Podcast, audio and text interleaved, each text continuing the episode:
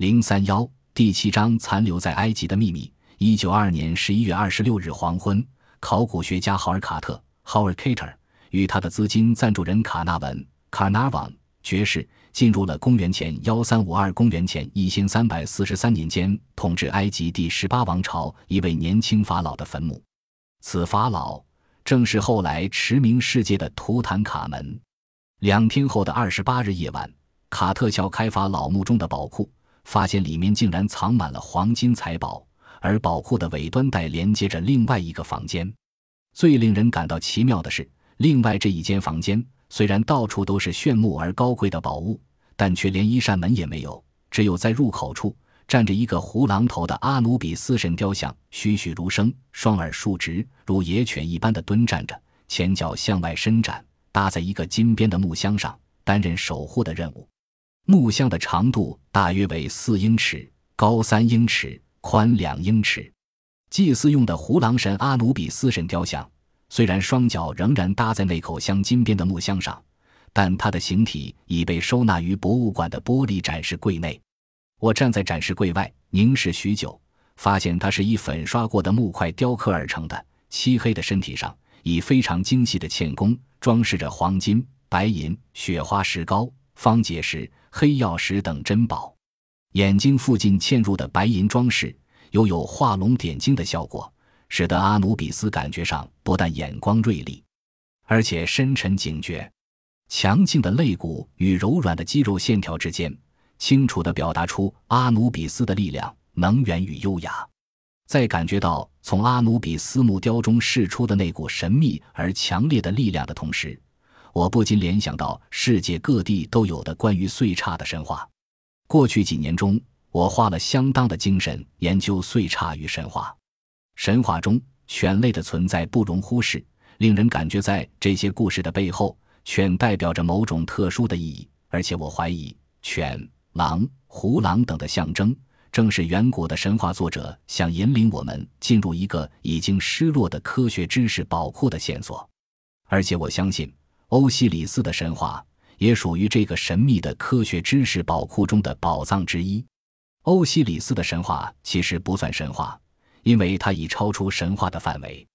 古埃及将它编成神秘戏剧，每年定期演出，使得它已成为从史前传承下来最重要的有情节 （plotted） 的文艺作品之一。正如第五部中所述，神话中暗含的许多表达岁差运动的数字，不但非常精确。而且一致性高，绝不可能是偶然凑成的。另外，每出神秘剧都以胡狼神为主角，也绝非偶然。在这些戏剧中，胡狼经常扮演欧西里斯的精神领导的角色，带领欧西里斯在冥界旅行。此外，古埃及的祭司向来将阿努比斯视为玄秘及圣书的守护者 （Guardian of his sacred and sacred writings）。其中也必定有某种重大的意义。埃及博物馆中的木雕阿努比斯前脚所搭的木箱边缘上有一行雕刻的象形文字，写着“进入秘密之门”。另外，也有人将它翻译为“在秘密之上的他”或“秘密的守护者”。不过，埃及还有任何秘密吗？在经过一百年考古学者的挖掘后，这个古代土地的沙土下还能隐藏着什么惊人的秘密吗？一九九三年，埃及又出现了惊人的新发现，使世人察觉，关于古埃及，我们还有太多需要学习的地方。带领我们找到这最新发现的，并非那些一直坚持己见的考古学者，而是一个外星人，一位名叫罗伯·波法尔 （Robert Bobo） 的比利时土木工程师。波法尔对天文研究很有兴趣，他发现天空和击杀的金字塔之间很有关系。而这是只注意地面却忽略了天空的古埃及学专家们始料未及的。波法尔发现，从击杀的南面天空上可以看到猎户星座的三颗明星。不过，这三颗星星的排列并非在一直线上。如果我们以下方的两颗尼塔克 （Alitak） 和尼兰 （Alnilam） 为准拉一条直线的话，第三颗星明塔卡 （Mintaka）。势必落在这条直线的左边，也就是在偏东的位置上。而击杀高地上三座神秘的金字塔在地面上的配置关系，恰好与这三颗星的排列方式完全相同。波法尔发现，如果从空中往下看击沙古迹群，会发现胡夫的大金字塔正好与尼塔克对应，卡夫拉的第二金字塔与尼兰对应，而曼卡拉的第三金字塔则比其他两个金字塔相较稍微偏东，建构成了一幅完整的猎户星座构图。击沙的金字塔果真是依照星座而排列的吗？我知道波法尔后来的一些研究成果被数学家及天文学家全面肯定，证明了他的直觉是正确的。他证明本书第四十九章中另有详述三座金字塔与猎户星座的三颗明星之间的对应关系，精确到令人难以置信的地步。不但位置上完全呼应，连三颗明星不同的光度都以金字塔的大小表示出来。而且，这天空地图还可向南北延伸，将击沙高地上的其他建筑结构都非常精确地囊括进来。不过，波法尔的天文计算中，真正令人感到意外的是，尽管从天文学的观点，大金字塔本身和金字塔时代确有一些关联，但是击沙高地上建筑配置所记录下来的，并非公元前两千五百年左右的第四王朝，而是唯一可能是。公元前一万零四百五十年左右的天空模样。我此行来埃及的目的，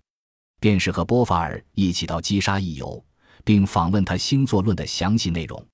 同时，在一万多年前遥远的古代，如果已有人类社会的话，那个能够精确探知星座的方位，并彻底以数学的全盘性的眼光规划基沙古迹群的，会是一个什么样的社会？这一方面，我也想知道他的意见。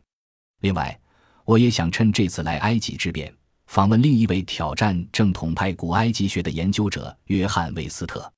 美国学界出身的魏斯特，最近找到一些非常明确的证据，证明早在公元前一万年时，尼罗河谷便已有高度的文明了。正如波法尔所掌握的天文学资料，其实能够证明古文明存在的资料相当多，但是没有一件能引起高高在上的正统派古埃及学者的注意。魏斯特认为，专家们没能注意到那些资料，并不是因为他们当初没有找到，他们显然找到并看过资料，只是没能正确的理解阐释他们而已。魏斯特掌握的证据主要在一些重要的建筑古迹中，包括著名的狮身人面像、基沙的河岸神殿和上埃及古都阿比多斯的神秘建筑欧西里恩。经科学验证，在这些耸立于沙漠的建筑物上。发现了很多被雨水冲刷耗损的痕迹。从石块被冲刷、侵蚀与耗损的情形来看，当时的降雨量应该不小。而基沙一带有如此大量的雨水的时期，则非冰河时代的末期，也就是公元前一万一千年左右莫属了。一位英国的专题研究记者如此写道：“魏斯特的存在，可谓学者最害怕的噩梦成真。”因为他从一个学术界从来没有思考过的角度，经过缜密的思考，而提出了一个前后一贯的理论。他搜集到丰富的资料，让学界毫无反驳的余地，并逼得学界人士走投无路。到了这个地步，学术界也不知道该如何反应，只好采取漠视的态度，希望魏斯特的理论会因此而消失于无形。但是他不会消失。尽管我们能干的古埃及学者不以为然，但是魏斯特的新理论却获得科学家庭中另外一支学者——地质学家的支持。波士顿大学 （Boston University） 的地质学教授罗伯·休奇 （Robert Scott） 博士，在证实魏斯特推算狮身人面像的年代正确性上扮演了重要的角色。休奇博士的说法，在一九九二年美国地质学会的年度大会上。也获得了三百名同柴一致的支持，于是地质学家与古埃及学者之间私下展开了一场激烈的辩论。虽然除了魏斯特以外，现有学者发表公开的谈话，但这场辩论却关系着人类文明进程的理解是否会被全面颠覆。根据魏斯特的说法，过去我们一直认为人类文明发展的进程是直线的，从头脑简单的洞穴人。逐渐发展到会制造氢弹和挤出来有花样牙膏管的聪明人。